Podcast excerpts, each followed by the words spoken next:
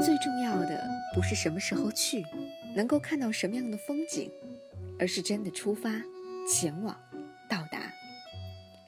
只要你踏出第一步，最困难的部分就已完成，剩下的就交给时间，交给路途，交给自己的内心吧。这一次，我们一路向西，在青海把心交还给故乡。这里是 VC 的午夜飞行电台，向西青海，期待你的收听。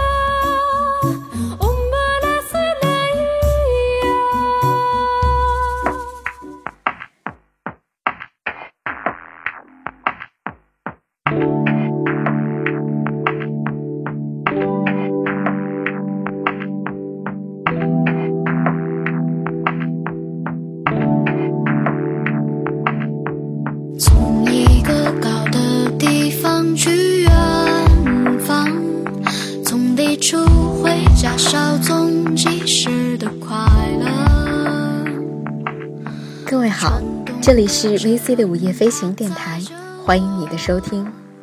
今天我们将继续向西青海的旅程，第二集。你好，这平凡又可爱的城市。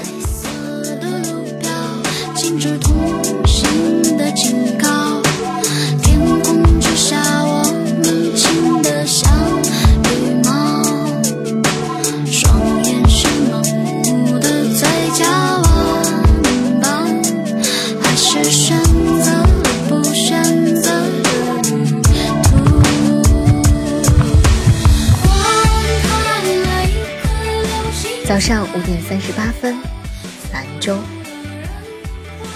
这次旅行太放松了，于是晚上睡得也特别的投入，做了一个长长的梦。虽然梦的内容不是非常美好，但是与以往在火车上每小时醒一次的情况相比，一觉睡到天亮也是太棒了。看看地图，发现火车已经驶过了白银市。这是一座我从张伟伟的歌里知道的城市，这个我从新闻当中看到的城市，这个杂糅着粗犷与细腻，有着美丽名字却略带着残破气质的尘土飞扬的城。我们即将抵达的城市是兰州。此前对于甘肃的全部印象都是敦煌，很少会想到它的首府兰州，而对于兰州的印象又几乎全部来自于兰州大学。因为有朋友在那边读书，有喜欢的老师曾经在那里任教。可是这一次，忽然面对着这座城市的名字，冒出了许多不知从何而来的想法。可能是盯着地图看了太久吧，或者是旁边偶尔会有操着西北话的人经过，又或者是因为这一次真的是用身心在和他接近了，于是开始感受到他的气息。然后想起了那几句歌词：兰州总是在清晨里出走，兰州夜晚温暖的醉酒，兰州淌不完的黄河水向东流，兰州路的尽头是海的入口。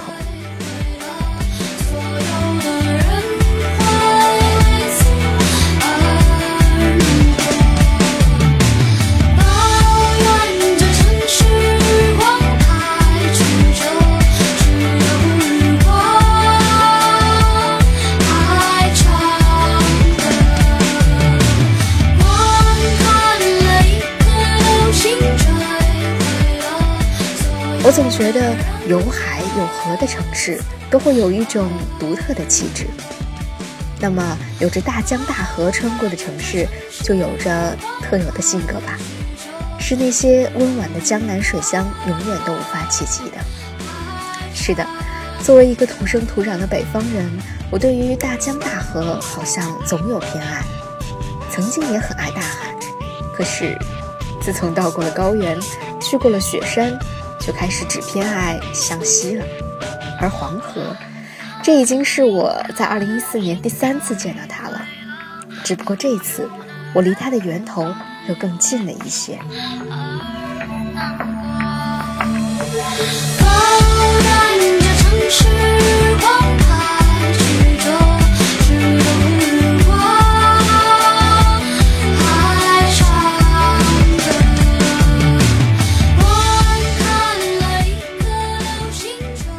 如果说格尔木是很多人乘坐火车踏进西藏的一个标志性的地点，那么兰州对于我来说就像是进入青海的一个起点。我们的火车驶进兰州站的时候是早上的六点多钟，周围的人都还在睡觉。我突然从床上爬起来，穿上外套，戴上帽子，跑下了火车。我太想呼吸一下这里的空气，拍上一张照片了。在空无一人的站台上跑了几百米，傻乐傻乐的。你看，我又回到这种状态了。周围的居民楼已经纷纷的亮起了黄色的灯光，一天的生活就这样温暖又忙碌的开始了。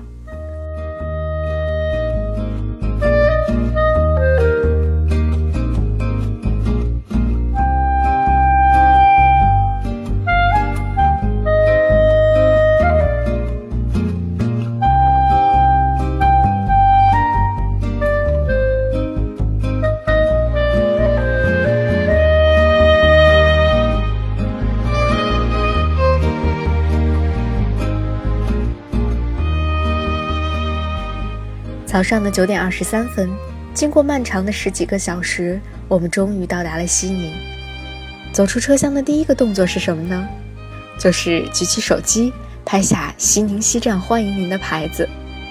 我们和身边的另外两三个驴友互相看了看，都笑了。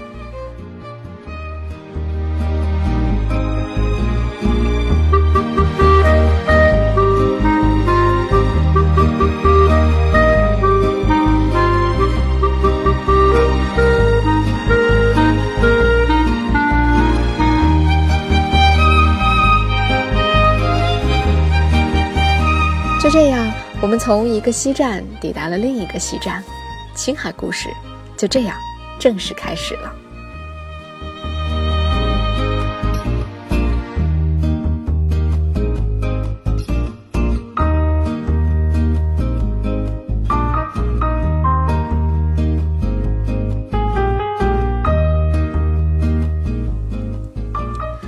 搭乘公交车到达了西宁市中心。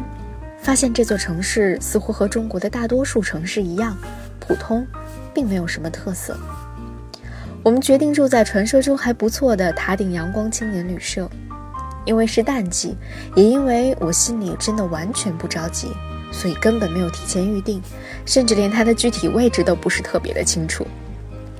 走到街角处的时候，突然有一个送报纸的小哥问我们：“你们是要去塔顶阳光吗？”我先是愣了一下。然后结结巴巴地回答说：“呃，对呀，你你是老板吗？”他一脸认真地回答我说：“哦，不是，塔顶阳光就在前面。”我们还是有点不明所以，但是也就按着他指的路继续往前走了。可是到了地图指示的位置，还是不见青旅的牌子在哪里。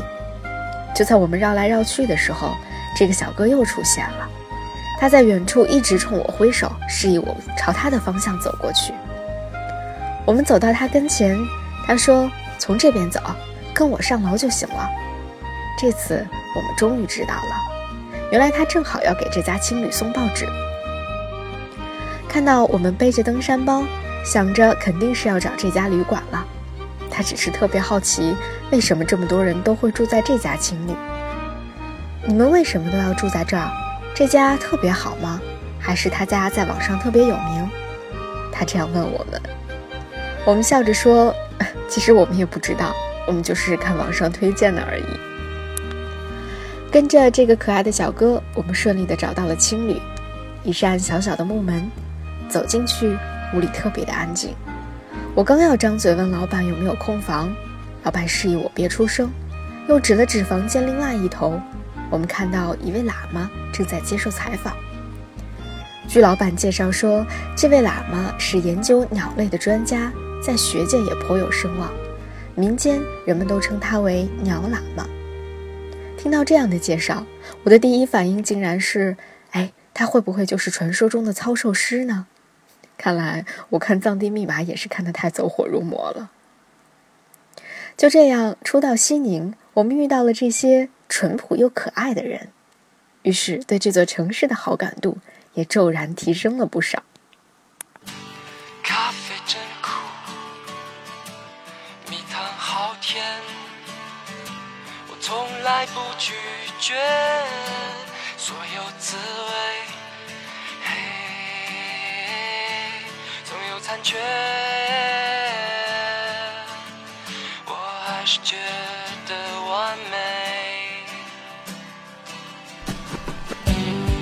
许短暂，或许难堪，生活本该这样。喜怒无常，有大家在，每个人都是一样。于是我就忘记了自己，随风摆动着身体，么去，再不介意。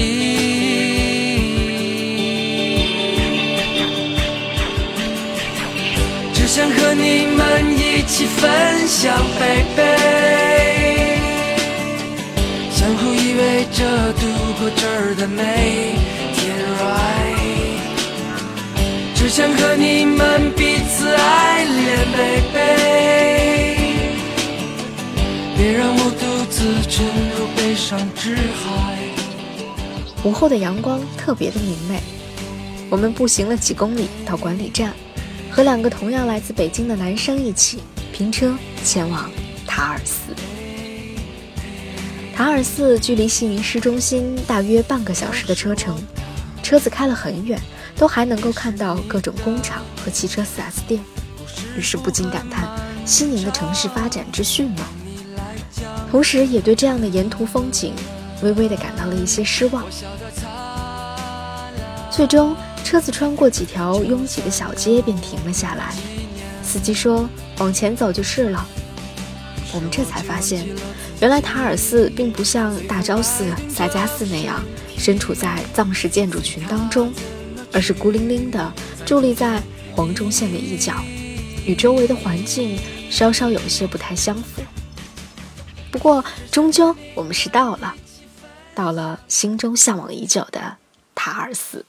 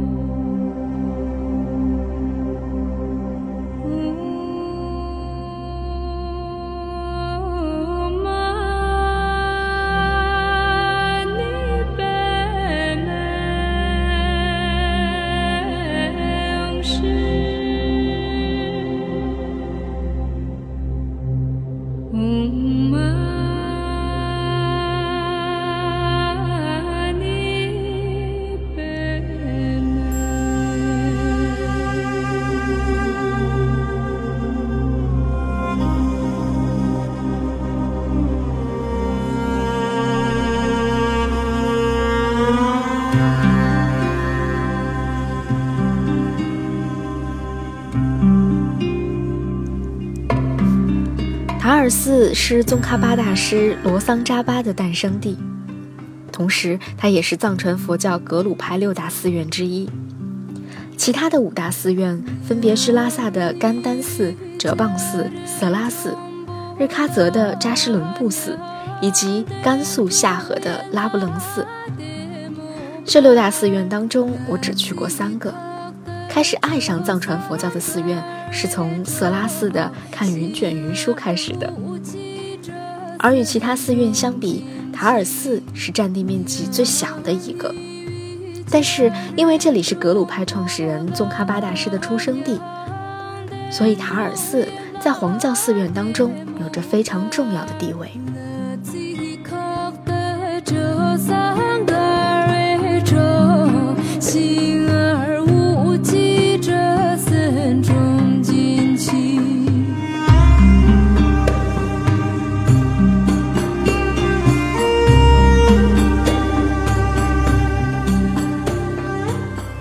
在这里流传着许多关于宗喀巴大师的故事。我们的导游是一位虔诚的佛教徒，每一个故事他都讲得细致入微，神情认真而敬畏。这天下午，我们并没有走完所有的大殿，只是去了几个主要的经院，敬献了黄色的哈达，领略了塔尔寺的艺术三绝：酥油花、壁画和堆绣。按照藏族人的规矩，每一家每一辈都会有一个男孩成为僧人。我们导游的舅舅就是塔尔寺里的僧人。于是我们有幸第一次走进了真正的藏族人的家里，向寺里的僧人求了他们亲手编成的金刚结，带了塔尔寺自制的上好的藏香，亲身的经历了一次加持。这些都是我此前从未经历过的。于是，塔尔斯对于我的意义就更加的不同了。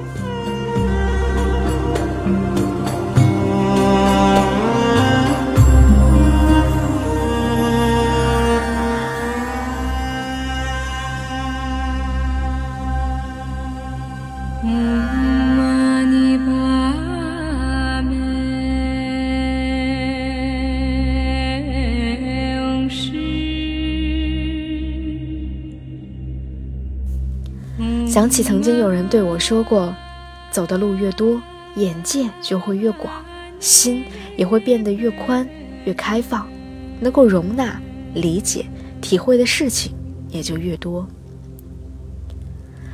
当我拍下塔尔寺最具代表性的几座白色佛塔的时候，我又一次想起了这句话，也又一次体会到了这句话当中的深意。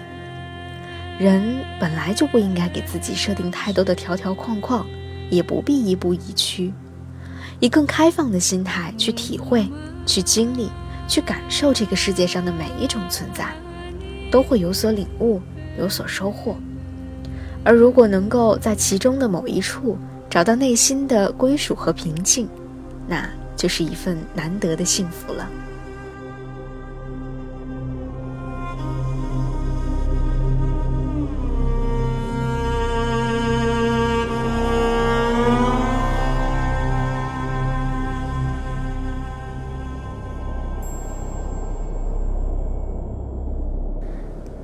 其实无关乎宗教，无关乎信仰，只关乎自己的内心，关乎你与自己灵魂的距离。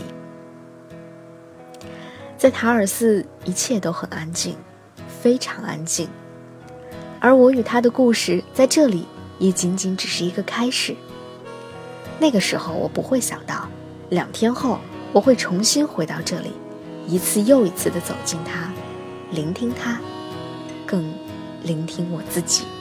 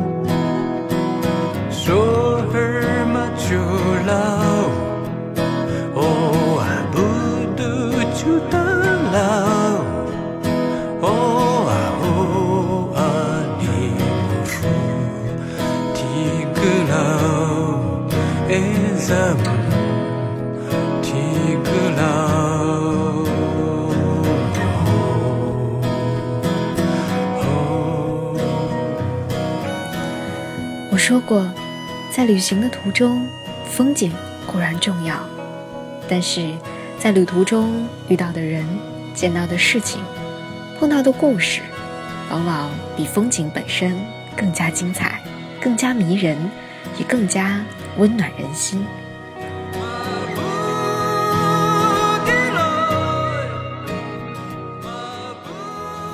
当天晚上，我们从塔尔寺回到了西宁市。在西宁市，以一种非常生活化的方式度过了一个晚上，吃火锅、逛夜市、买杂货，这些听起来好像一点儿都不像是一个外出旅行的人要干的事情，但我们的确这么干了，而且乐在其中。